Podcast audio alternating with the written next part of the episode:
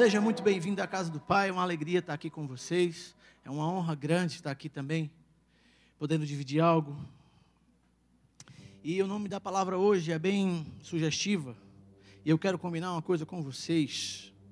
Todas as vezes que nós sermos alegrai-vos, nós vamos manifestar essa alegria de forma na prática, beleza?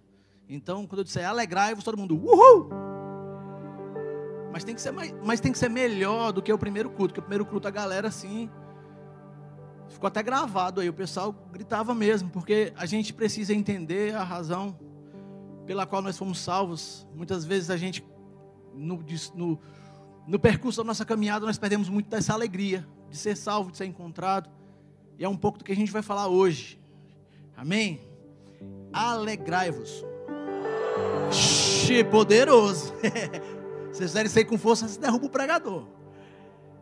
Amém? Bom, tem um episódio muito muito específico que acontece no capítulo 15 de Lucas, que ele quer nos ensinar algo, e é isso que a gente vai dividir hoje. Eu vi muita semelhança daquilo que ele relata ali, Jesus tenta ensinar, com o que nós vivemos como igreja hoje. Que é justamente a religiosidade, as práticas de fazer algo que é para Deus e de fato não fazer o que Deus quer. Né? Achar que sabe tudo sobre Deus, quando na realidade a gente se engancha com coisas tão menores, mas que Deus se agrada tanto e a gente não dá tanto valor. Eu quero começar com você na leitura do versículo 1 do capítulo 15 de Lucas. Você pode nos acompanhar aí no telão, ou então ligando ou abrindo a sua Bíblia, tá bom? O texto diz assim: Aproximavam-se de Jesus todos os publicanos e pecadores para o ouvir, e murmuravam os fariseus e os escribas, dizendo: Este recebe pecadores e come com eles. Esse é o começo. Antes disso, eu queria que você estendesse a mão para cá e orasse por mim. O Vinícius estava conversando agora no outro culto. Era, tu fica nervoso? Eu disse, sempre. Até quando eu toco também. Isso me guarda para saber que eu dependo muito dele. Amém? Ore por mim. Pai, no nome poderoso de Jesus, me apresento diante de Ti para te servir, servir Teu corpo, servir a igreja, para que eu saia também alimentado nessa noite pelo Teu doce Espírito, meu amigo Espírito Santo, que Ele possa nos conduzir nessa noite de forma maravilhosa, aprendermos a alegrar-se da forma correta, como Jesus ensina nessa lição. No nome poderoso de Jesus, amém alegrai-vos. Era, era um teste, né? Eu sei que é pegadinha, mas garantiram aí, beleza? Vamos nessa. Esse primeiro texto que a gente começa a ler fala justamente de uma crítica dos fariseus, dos, vou chamar assim, dos religiosos da época, a respeito de algumas atitudes de Jesus no templo, que ele andou aqui. E se você for dissertar, se você for entrar mesmo dentro da leitura de todo o capítulo, de Lucas, de todo o livro de Lucas, você vai ver que isso aconteceu outras vezes. Primeiro aconteceu no capítulo 5, quando Jesus sentou com Levi, que era um publicano, que era um cobrador de impostos. Os cobradores de impostos naquela época, eles pressionavam demais os judeus e faziam às vezes as cobranças de forma muito mais é, agressivas. E eles se sentiam assim, puxa, esse cara é, é gente da nossa gente fica nos tratando assim, nos cobrando assim. Era uma pessoa que não era muito vou dizer assim, aceitada na comunidade. E logo no capítulo 5, Jesus sentou com um publicano, sentou com Levi, Mateus, né, que a gente conhece. Mas depois à frente, Jesus afronta de novo, quando no capítulo 7, ele, ele vai fazer uma refeição na casa de um fariseu chamado Simão, e lá uma mulher se prostra aos pés dele, aquela mulher era pecadora, aquilo também foi escandaloso. Como é que pode, cara? Esse cara se diz o Messias, o profeta, está se misturando com essa galera aí, né? Era literalmente isso. A religiosidade do povo da época ficava julgando as atitudes de Jesus, onde é que ele ia, onde é que ele andava. Isso de certa forma era afrontoso, ou deixava assim, rapaz, esse cara é Jesus mesmo? Ele está andando com esse tipo de gente, né? E depois, no capítulo 14, de novo, a autoocorrência e tal. Então, eu tô, estou tô fazendo esse pano de fundo para a gente entender mais ou menos por que, que Jesus explicou essas três parábolas de forma maravilhosa, para que a gente entenda. E eu vou fazer um comparativo com a igreja de hoje, que a gente acaba cometendo os mesmos erros. para não ler todos os, os episódios, eu separei aqui Lucas 5, que é justamente dessa refeição que ele vai fazer na casa de Levi, o publicano. Entenda bem que o povo esperava já o Messias, que ele viria e tal. E quando Jesus já tinha uma certa fama, ele começa a frequentar esses lugares singulares. E um dos que eu vou citar está lá em Lucas 5, a partir do versículo 29. A palavra diz assim: Então lhe ofereceu Levi um grande banquete em sua casa, e numerosos publicanos e outros estavam com eles à mesa. Os fariseus e os seus escribas murmuravam contra os discípulos de Jesus, perguntando: Por que comeis e bebeis com os publicanos e pecadores? Respondeu-lhes Jesus: Os sãos não precisam de médico, e sim os doentes. E ele finaliza assim: Não vim chamar justos, e sim pecadores ao arrependimento. Aleluia. Isso aconteceu algumas outras vezes até o episódio de Lucas 15. Jesus já estava mais, eu vou dizer da minha interpretação, meio farto de tentar explicar com atitudes o que ele o que ele estava fazendo. Porque as pessoas criticavam, ele ia lá fazia de novo. Não, vocês não entenderam não. Ele ia lá e o pessoal criticava de novo. Aí Jesus, espera, eu preciso explicar. E assim começa justamente o capítulo 15 de Lucas. Quando a gente leu, que foi o primeiro texto que a gente leu, e eu vou lê-lo novamente para a gente contextualizar tudo agora que a gente está falando. Beleza? Ele fala assim: aproximavam-se de Jesus todos os publicanos e pecadores para o ouvir, e murmuravam os fariseus e os escribas, dizendo: Este recebe pecadores e come com eles. Primeiro eu queria dizer assim: que para a cultura da época, não diferente da nossa, talvez você ser generoso, você ajudar alguém, não fere nada. Então, de repente, você vai lá dar uma esmola, você vai lá, faz uma cesta básica, entrega para a pessoa, tem um pedinte na rua, você vai e ajuda. Show de bola. Daí tudo beleza. Mas o que estava deixando os religiosos da época é que ele não só ele Jesus só, não só ajudava, como se assentava com eles. Aí estava o problema. Quando de muitas formas aqui acontece de forma para, bem parecida. Uma coisa é você permitir que alguém que você quer ajudar chegue até a porta da sua casa e você fale assim: espere, que eu vou pegar algo para te alimentar aqui, umas roupas, talvez. Tem um, um, resto da janta do almoço, então eu vou te dar. Isso é tranquilo. Agora, quando o seu vizinho, lá do seu prédio, vê que você bota aquele mendigo para dentro de casa, ele já começa a te olhar estranho. Assim, ou esse bicho é crente, ou ele é doido. Por que, que ele está descendo esse pessoal para dentro de casa? Para a cultura aquilo ali era, era demais. Porque tinha toda uma cerimônia para receber as pessoas em casa. E Jesus, sem cerimônia alguma, recebia todos de forma exatamente igual, dando atenção devida. E as pessoas não se sentiam confortáveis de ser colocados debaixo da mesma classe. É como se assim, cara, ele é mendigo, tu está tratando um mendigo igual a mim. Eu guardo a lei, guardo tudo, e tu está recebendo um mendigo aqui na mesa. Ou você não é o Messias, ou então você está meio enganado a respeito das pessoas. Deixa eu dizer, esse cara aqui, essa mulher é uma prostituta que está sentada aqui, esse cara aqui é um, é um, é um cobrador de impostos, ele, ele, ele persegue a gente. Tal situação era, era, era justamente o que deixava eles mais enfurecidos, eu vou dizer assim. Mas Jesus, o que ele queria dizer é que ele aceitava as pessoas do jeito que elas vinham mesmo. E ali era uma primeira, era um primeiro sinal do plano maravilhoso redentor de Jesus. Queria mostrar para os religiosos que a chave, a chave para a salvação é o arrependimento. Que muitas vezes a pessoa ao sentar na mesa da qual Jesus convidava também era constrangedor, porque às vezes ela estava suja mesmo, às vezes ela estava mal cheirosa mesmo e ela ainda assim se sentia bem acolhida por isso. Então Jesus começa e diz assim, a partir do versículo 3: Então, como quem diz assim, vou te explicar um negócio que vocês não entenderam. Então lhe, pro, lhe propôs Jesus essa parábola, Lucas 15, a partir do versículo 3. Qual dentre vós o homem que possuindo cem ovelhas e perdendo uma delas não deixa no deserto as noventa e nove e vai em busca da que se perdeu até encontrá-las? Achando-a, ponha nos ombros, cheio de júbilo. Indo para casa, reúne os amigos e vizinhos, dizendo-lhe: Alegrai-vos comigo, porque já achei a minha ovelha perdida. Digo-vos que assim haverá maior júbilo no céu por um pecador que se arrepende do que por noventa e nove justos que não necessitam de arrependimento. Eu vou ler de novo, porque passou direto, ninguém veio. Uhul! E indo para casa, reúne os amigos e vizinhos, dizendo-lhes: Alegrai-vos. Alegrai-vos. Lembra disso. Vocês vão entender porque eu estou falando isso. A gente perdeu essa alegria aí, gente. Jesus mostra o seguinte nessa parábola: que uma única ovelha é tão importante quanto qualquer outra.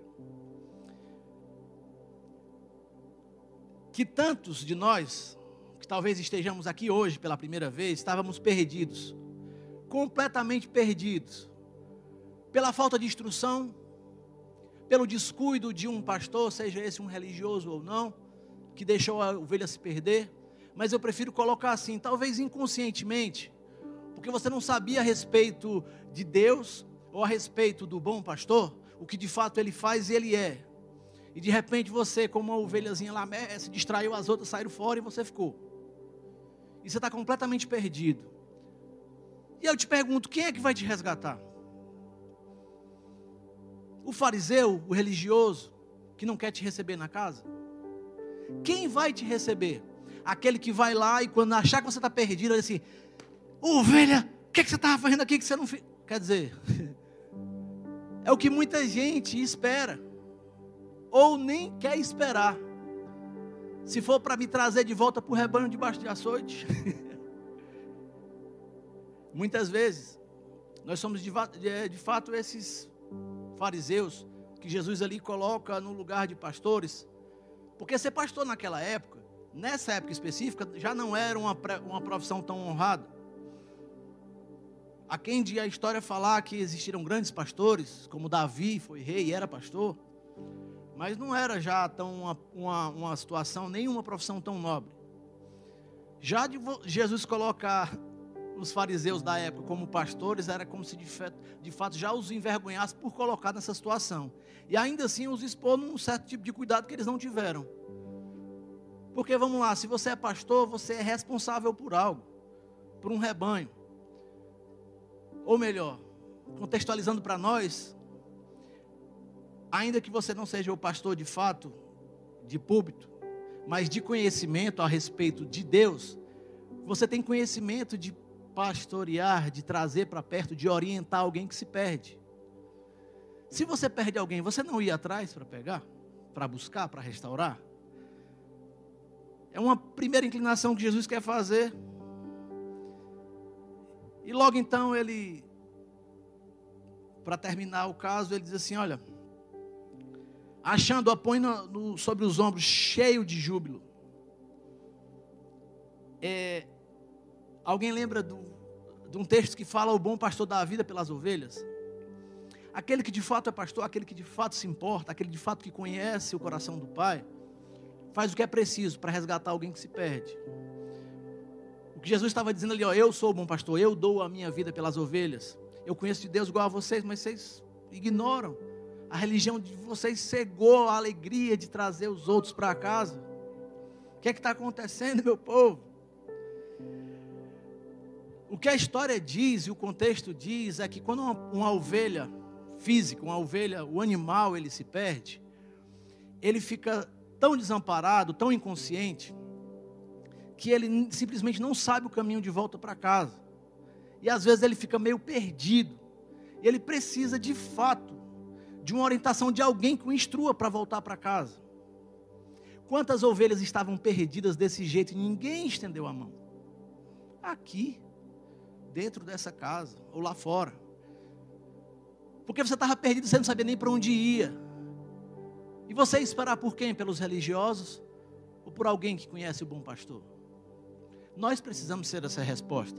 Nós precisamos resgatar essas ovelhas que estão perdidas. A gente olha aqui e bota toda a culpa no fariseu, no religioso, mas às vezes esse religioso somos nós. Nós até sabemos por onde elas estão perdidas. Mas assim, ah, se perdeu o problema é dela. Sabe o que é pior? Talvez você não tenha predisposição para sair. Não, eu não sou um evangelista, eu não sou um. Mas o que é triste é que Jesus coloca também. No 6, assim, indo para casa, reúne os amigos e vizinhos, dizendo: Alegrai-vos, alegrai-vos comigo, porque eu achei minha ovelha perdida. Sabe o que é triste? Que a gente está ficando. A gente tem que se cuidar, igreja, a gente tem que se cuidar, gente. Quando o perdido volta, a gente não se alegra mais. A gente olha, ah, ainda bem, voltou, né? Ah, abençoado, vai? Ainda, assim, ainda vai? Esse é o júbilo que sai da gente. Era assim que as pessoas se sentiam. Talvez até por um convite de um fariseu, eu vou lá para casa dele para dizer, está vendo esse bicho aqui? Não é para expor, é para amar, é para cuidar, é para guardar, é para resgatar, é para restaurar. Talvez existam algumas pessoas que estão voltando hoje aqui. Exatamente nessa, nessa situação. Talvez não foi nem você que trouxe, nem eu. Ela veio sozinha. Porque o Espírito Santo cansou de buzinar nos nossos ouvidos. Liga para ela, ninguém ligou, ela veio sozinha, está aqui, ó, no meio da gente. E você nem se alegrou, nem para dar um abraço nela. Que bom que você veio. Só o pessoal da, da recepção.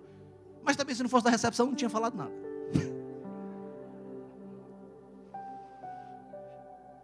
Eu sou o bom pastor, eu dou a vida pelas ovelhas, eu vou buscá-la, eu vou restaurá-la. E ele espera festa na casa quando ele volta e traz para casa assim: olha, uhul, eu trouxe a ovelha perdida. E nós,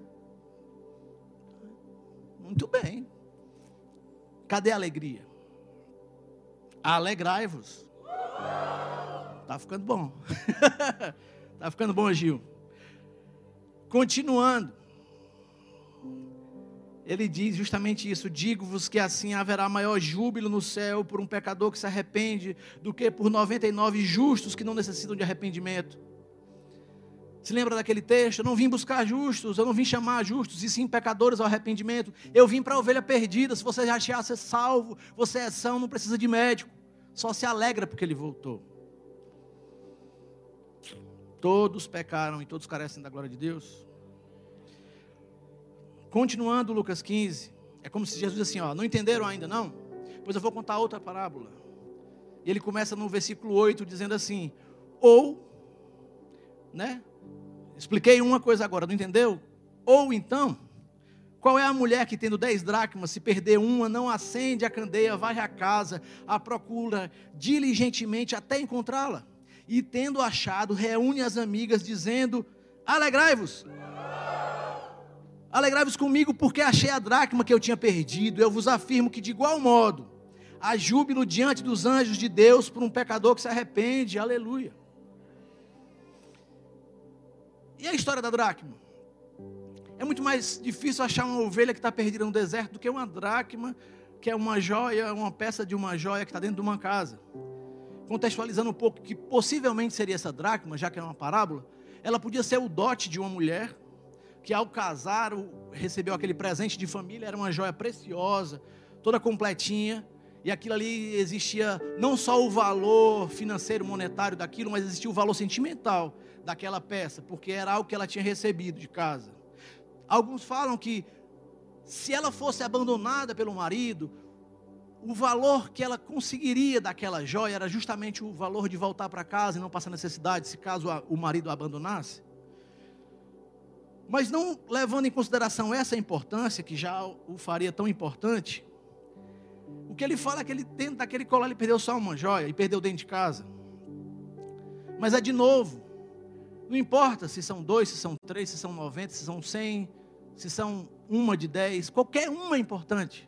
Qualquer um perdido eu vou procurar, qualquer um perdido, qualquer alma perdida eu vou resgatar. E às vezes não precisa ser de um contexto, um lugar tão amplo. Porque se a gente for tentar fazer a parábola e a analogia a respeito de conhecimento, tudo bem que a ovelha, inconscientemente, irracionalmente, se perdeu do, do bando. O que, que eu vou dizer de uma, de uma, que a dracma pulou do pescoço da mulher?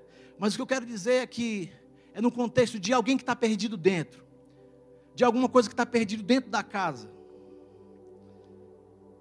E eu acredito que Jesus estava cutucando aquilo ali, de forma de assim: quantas pessoas estão perdidas dentro da casa? Completamente perdidos, seguros de serem justificados e aceitos, mas estão completamente perdidos. Em comparação com a, com a ovelha, como eu disse, é um deserto, é mais difícil de encontrar, mas numa casa é mais rápido, é mais fácil. Mas a mensagem é justamente essa. E você que está na igreja e se perdeu aqui dentro? Você acha que faz tudo certo porque conhece a Deus e está completamente perdido, vindo para as igrejas, vindo para a igreja há mais de um ano, dois, dez, e está completamente perdido, não sabe o que faz aqui dentro. Existem perdidos dentro da igreja, irmão. Não é porque você conhece a Deus que de fato Deus te conhece. Obviamente que Deus o conhece, mas sabe aquela frase? Não é porque está dando certo que está tudo certo. Aqueles fariseus eram como um jovem rico, eles sabiam tudo a respeito de Deus, eles guardavam a lei. Talvez crianças ainda sabiam a Torá de có e salteado, mas a visão e a imagem que eles tinham de Deus era completamente religiosa e fora daquilo que Jesus estava tentando passar. Disse: Olha, Deus não é isso. Vocês entenderam Deus errado.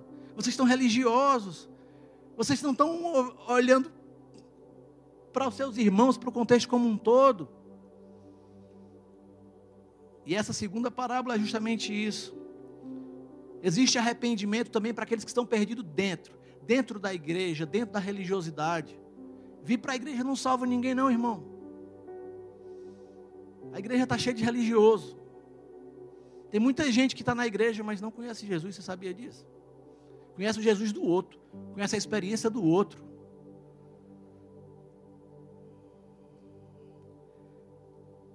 O lance não é ser crente, o lance é ser discípulo. Porque crer até o diabo crê. Não adianta você crer. É você ser. Ser filho. Ser transformado, se permitir ser transformado. Esse é o lance. E às vezes os fariseus estavam dentro daqueles templos suntuosos, maravilhosos e vazios de Deus. Existem muitas pessoas estão dentro dos templos, mas o templo que ela é é vazio, Deus não está lá. Ele quer até estar, mas ela está perdida. E o que Jesus fala é assim: ó, eu vim para você também. Talvez por ferida da própria igreja, o próprio religioso feriu o outro, está os dois lá completamente perdidos dentro da religiosidade da igreja. Nunca viveu o melhor de Deus porque não se permitiu sempre se sentiu julgado, acusado, ou acusava o outro. Sabe qual é a notícia? Eu vos afirmo que, de igual modo, há júbilo diante de anjos de Deus por um pecador que se arrepende. A alegria de encontrá-lo dentro da casa é a mesma. Se você está perdido, deixa eu te falar. O ex do céu é fantástico. O Google Maps de Deus, se você é ovelha perdida, ele sabe exatamente onde você está. Ele vai lhe buscar. Vai colocar sobre o nome e vai trazer de volta. Se você está dentro dessa casa, se você está dentro da igreja, Ele também sabe exatamente onde você está e Ele vai resgatar. E a alegria é a mesma. Por isso que eu digo: alegrai-vos. Vocês são massa, fica até mais fácil. e terminando, concluindo, a gente vai logo para a parábola do filho pródigo. O pastor falou de forma muito enriquecedora nos últimos cultos.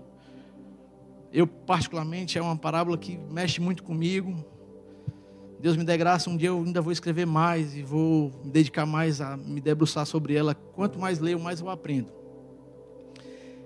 E ela começa justamente assim.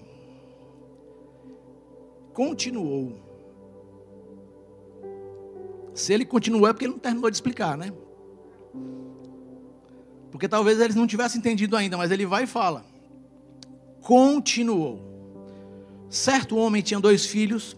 O mais moço deles disse ao pai: Pai, me dá parte dos bens que me cabe. E ele lhes repartiu os haveres. Passado não muitos dias, o filho mais moço, ajuntando tudo que era seu, partiu para uma terra distante e dissipou todos os seus bens, vivendo dissolutamente. Bom, acho que todo mundo está cansado de ouvir essa história do filho pródigo. Mas, num contexto geral, o que a gente percebe aqui é que Pedir herança de pai vivo é matar o pai. Já não existia honra naquela relação. A diferença, e trazendo a comparação justamente com as outras, é porque diferente da ovelha que estava perdida por falta de instrução, Diferente da, da dracma perdida, que tinha se perdido dentro do contexto de um lugar, seria até mais fácil de achar, localizar, e o valor também era o mesmo. Nesse caso aqui, a pessoa reconhece de onde vem a provisão dela, a pessoa reconhece onde está, e ela escolhe por própria decisão: eu quero sair. No nosso bom entendimento, eu vou chutar o balde, eu vou sair da igreja, eu vou sair de perto da casa do meu pai Aqui eu tenho tudo, mas eu quero viver pelos meus próprios méritos, pela, pelo que eu tiver. E eu tenho o direito de uma herança, eu quero ela para mim, eu quero viver ela do meu jeito. Todo mundo sabe a história. Eu quero só fazer comparativos aqui com a história. A primeira é essa, é a tristeza de um filho desejar a morte de um pai. Na cultura da época era in, completamente inconcebível um filho pedir isso né? Tem um estudioso da cultura que num livro ele relata, diz, olha, quem foi que pediu isso? Porque fortemente a própria comunidade ia fazer justiça disso, não ia permitir. Uma outra coisa que, que foi falado assim, ele tinha algum outro irmão que pudesse intervir? Aí é onde nós entramos. Eu e você. Quantas vezes o irmão mais novo ou menos, vou chamar de Nécio, menos entendido das Escrituras, da riqueza que é viver debaixo da asa do Pai, diz assim: quer saber? Cansei, vou chutar o balde, vou sair da igreja. Sabe o que, é que o outro irmão fez? Nada, nada, nada, nada. A apatia do irmão revela muita coisa. Que às vezes, talvez, nós façamos também. Tem um irmão teu, um amigo de célula, discipulado, discipulador, o cara está desviando, o cara vai sair fora e tu não faz nada. Aí tu olha para o irmão mais velho e diz assim, cara, esse bicho é. Esse bicho o quê? A gente faz isso também. Não era para fazer, mas faz. Não faz nada. O que a história conta, o que os livros contam, o que a cultura conta é que o irmão mais velho, o primogênito, fortemente, duramente repreenderia o irmão. Não permitiria de forma alguma que isso acontecesse. Havendo a possibilidade, ainda assim, o pai como última palavra, decidir fazê-lo, como aparentemente foi o que aconteceu, mas não há nenhum relato, nenhuma frase na Bíblia que aponte qualquer reação contrária à do filho. Isso é mais triste. O que mostra que não tem, que o irmão não se importa em nada com o outro. Vai. Outro detalhe é que para o irmão receber a herança, o outro ia receber a parte dele também. Então ele estava muito mais interessado. Ah, eu, se ele sair fora, beleza, que ele vá, mas eu vou ficar com a parte que é minha. Então o irmão não pensou no coração do pai, o irmão não pensou, ele pensou nele, ele pensou assim, pô, legal, eu vou ficar para mim a minha parte, porque o pai tinha que vender as coisas, repartir igualmente, e assim dá para um e para outro. O irmão não falou nada e recebeu calado. Tamanha desonra essa do irmão mais velho, que começa a nos ensinar muita coisa que a gente não deve fazer e acaba fazendo. Daquele irmãozinho, daquela pessoa próxima, você pelo menos tentou. Vamos conversar, irmão. Faz isso com o pai, não. O pai gasta tanto de você. Você precisa entender que não é o que o pai tem, é o que o pai é. Você tem um pai. Você vai sair daqui. Enfim, a gente sabe a história, o irmão foi lá, papocou tudo vivendo dissolutamente, gastou tudo. Essa desonra, né? Eu quero ler um texto, que a Bíblia é a Bíblia, meu irmão. Êxodo 20 fala assim, Êxodo 20 a partir do 12, eu acho que eu não passei para projeção, o pessoal até me falou no primeiro. Perdão, mas eu vou falar bem direitinho aqui. Honra teu pai e tua mãe, para que se prolongue os teus dias na terra que o Senhor teu Deus te dá. O outro texto em Efésios 6, a partir do versículo 1, diz assim: Filhos, obedecei a vossos pais no Senhor, pois isto é justo, honra o teu pai e a tua mãe, porque é o primeiro mandamento com promessa, para que te vá bem e sejas de longa vida sobre a terra. Irmão, o filho lá foi, plantou desonra, você acha que ele colheu o quê? Estava dando tudo errado. E às vezes a gente sabe, a gente até entende qual é a resposta da nossa dor e sabe onde voltar, mas a gente não volta por não achar o lugar de retorno, um lugar seguro. Por causa do coração do irmão mais velho, do religioso, da igreja que vai receber. Isso acontece muitas vezes da gente em formas. Não necessariamente você sai da igreja, mas dentro da sua casa, quando você quer viver uma vida que desonra a vida do seu pai, seu pai te proporciona a vida que você pode ter, e você quer viver dissolutamente, sem honra alguma ao pai. Não precisa sair da igreja, mas sem honra alguma.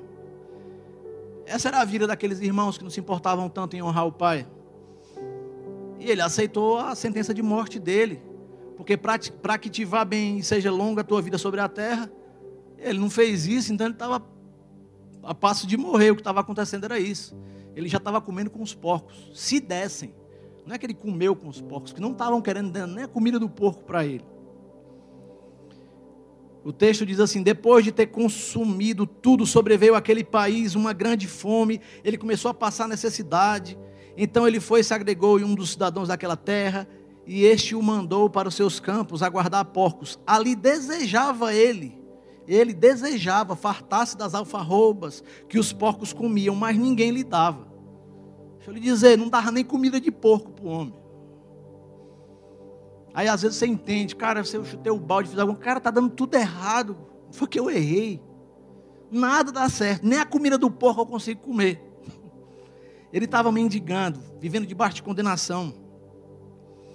Alguns historiadores falam que talvez aquela, aquela, aquela história tivesse se espalhado de tal forma, desonra tão grande, que quem soubesse o que ele fez com o pai, ninguém ia dar mais nada a ele mesmo, de forma tão vergonhosa que ele tratou aquilo. Talvez, uma outra frase que a gente falou é, é que justamente a Bíblia fala porque aquilo que o homem semear, certamente fará. Às vezes nós planejamos as coisas longe do coração de Deus e dos propósitos dele, aparentemente dá até certo. É aquela velha frase, não é porque está dando certo que está certo. Às vezes a conta chega, irmão. E às vezes a conta é dura.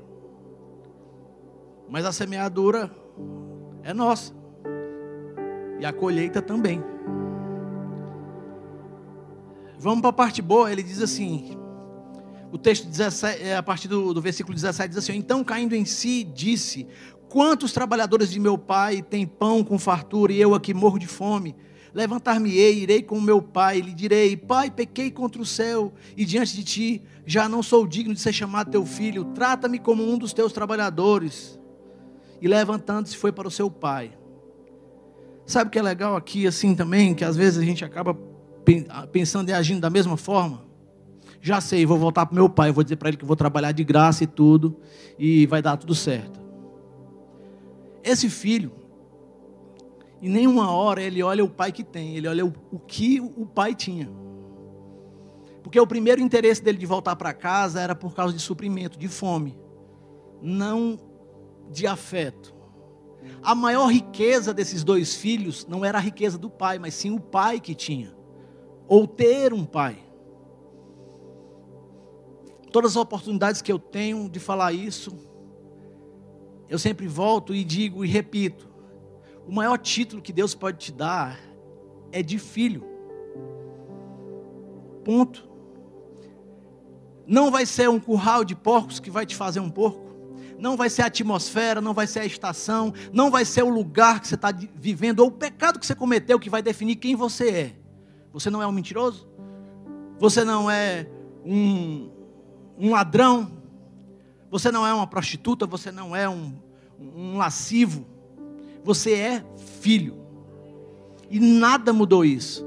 E o filho só pensou assim: meu pai tem dinheiro, eu vou voltar para o meu pai. Ele esqueceu de pensar assim: eu tenho um pai, eu tenho para onde voltar.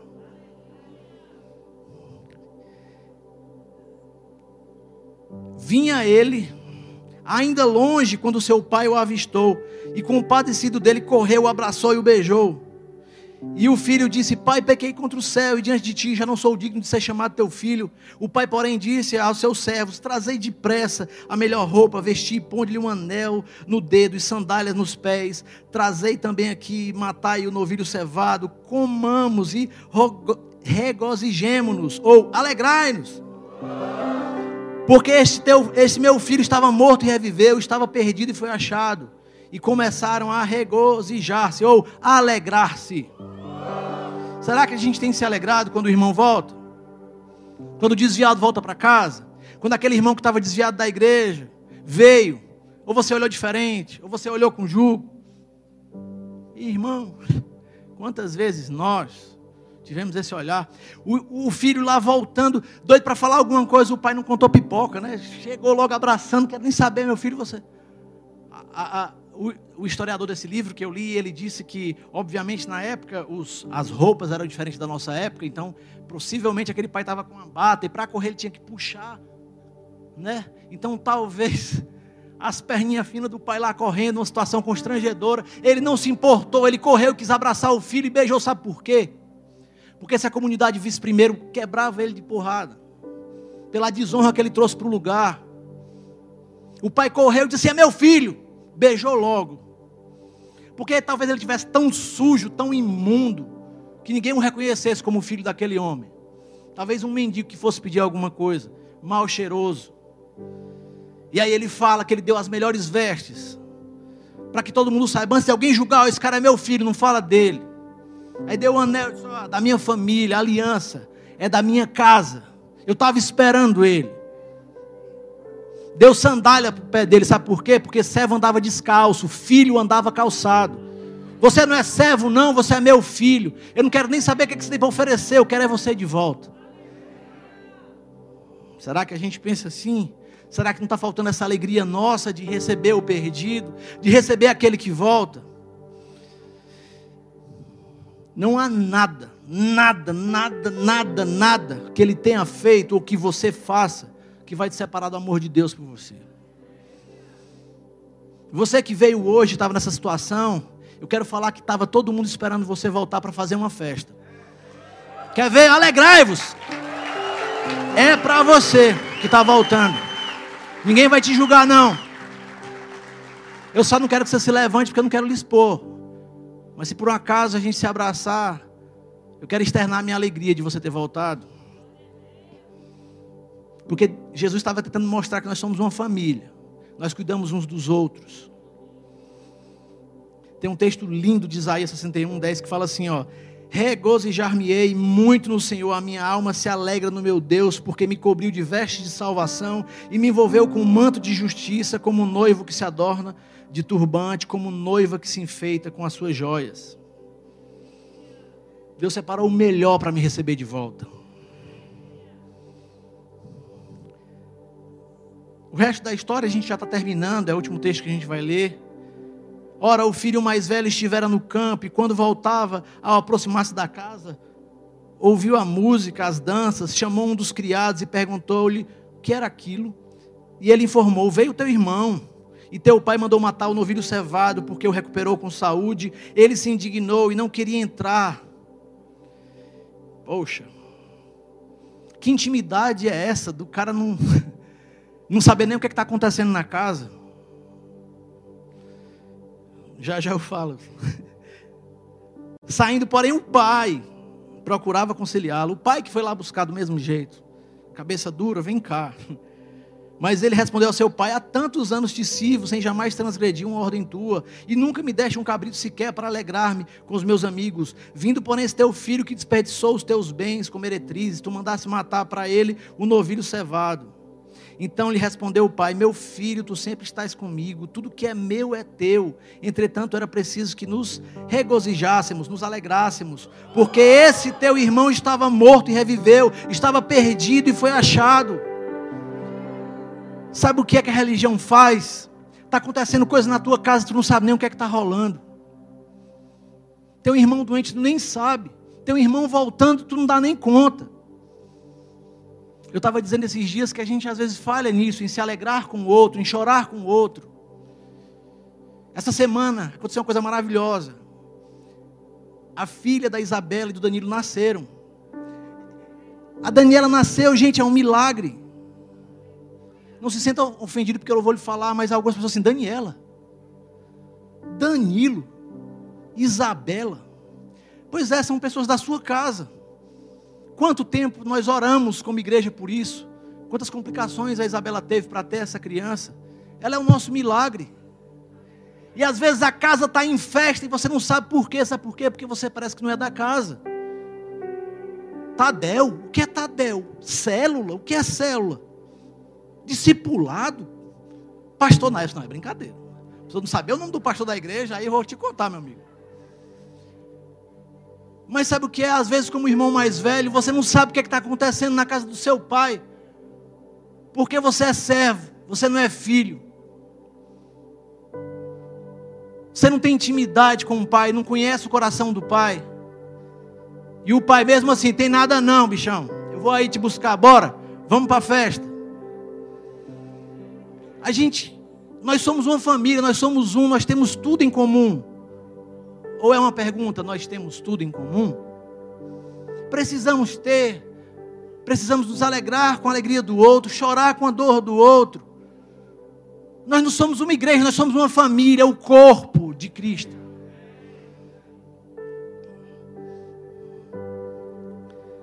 E a mensagem é essa. O filho era como um fariseu, não tinha o mesmo coração do pai.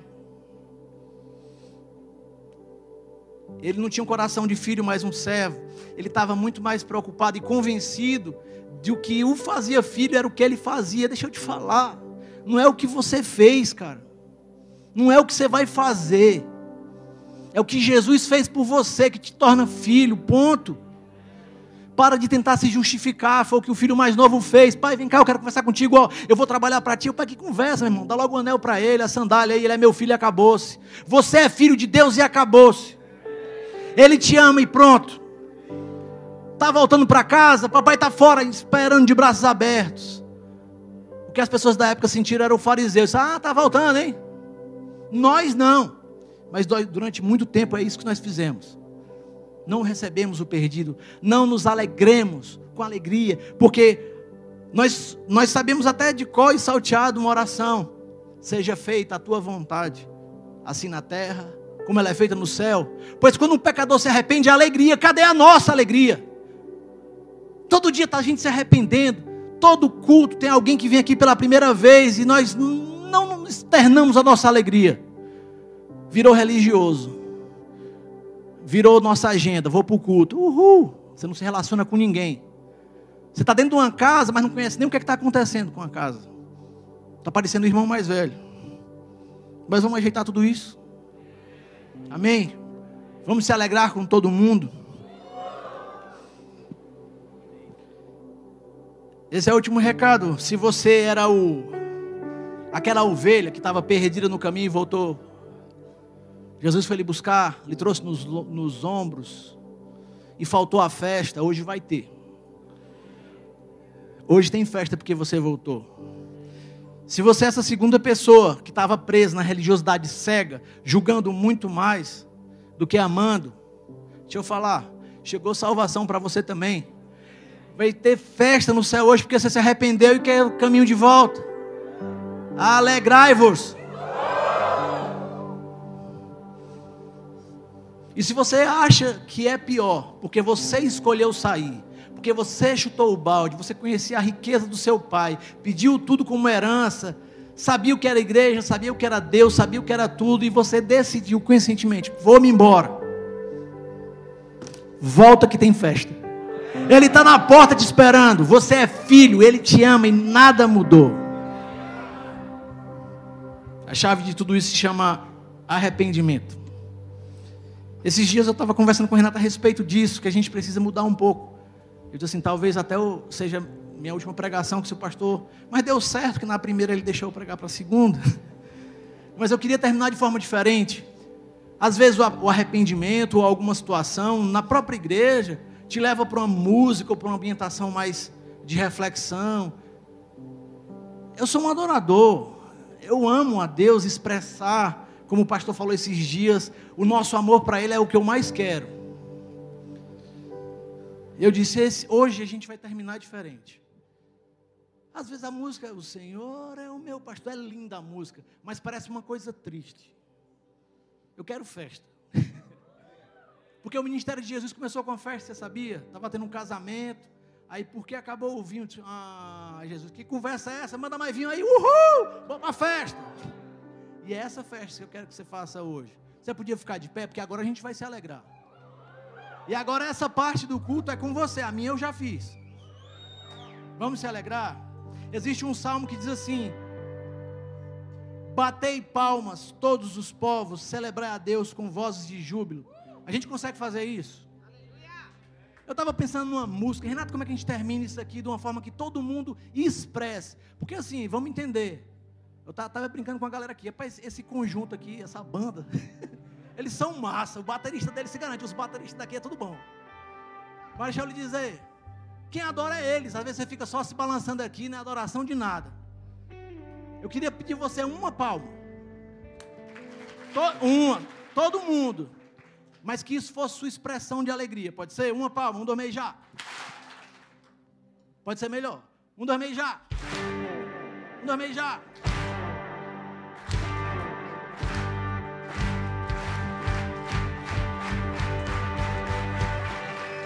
Já está bem alegre, né? Vamos botar algum júbilo, alguma coisa que faça a gente sair do canto?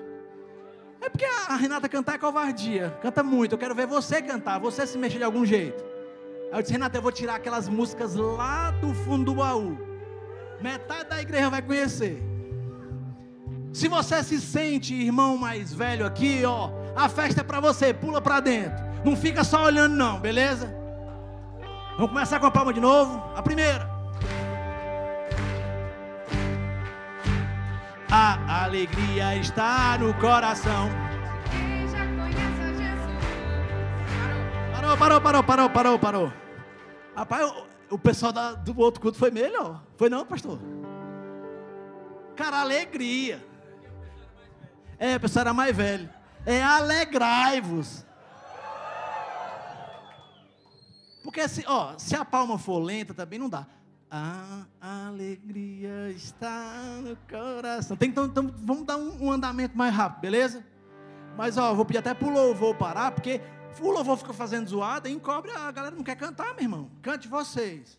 Ó, eu já estou pregando aqui faz 40 minutos, vocês têm que fazer alguma coisa. Nós somos um, né não? Alegrai-vos, não é eu não, é você, eu também. Eu vou cantar, amém? Bora lá.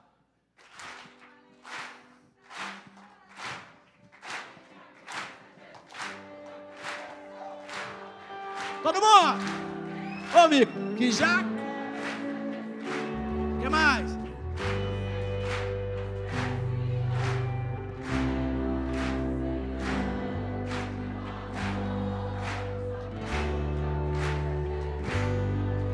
E ele te conhece, a honra toda é dele.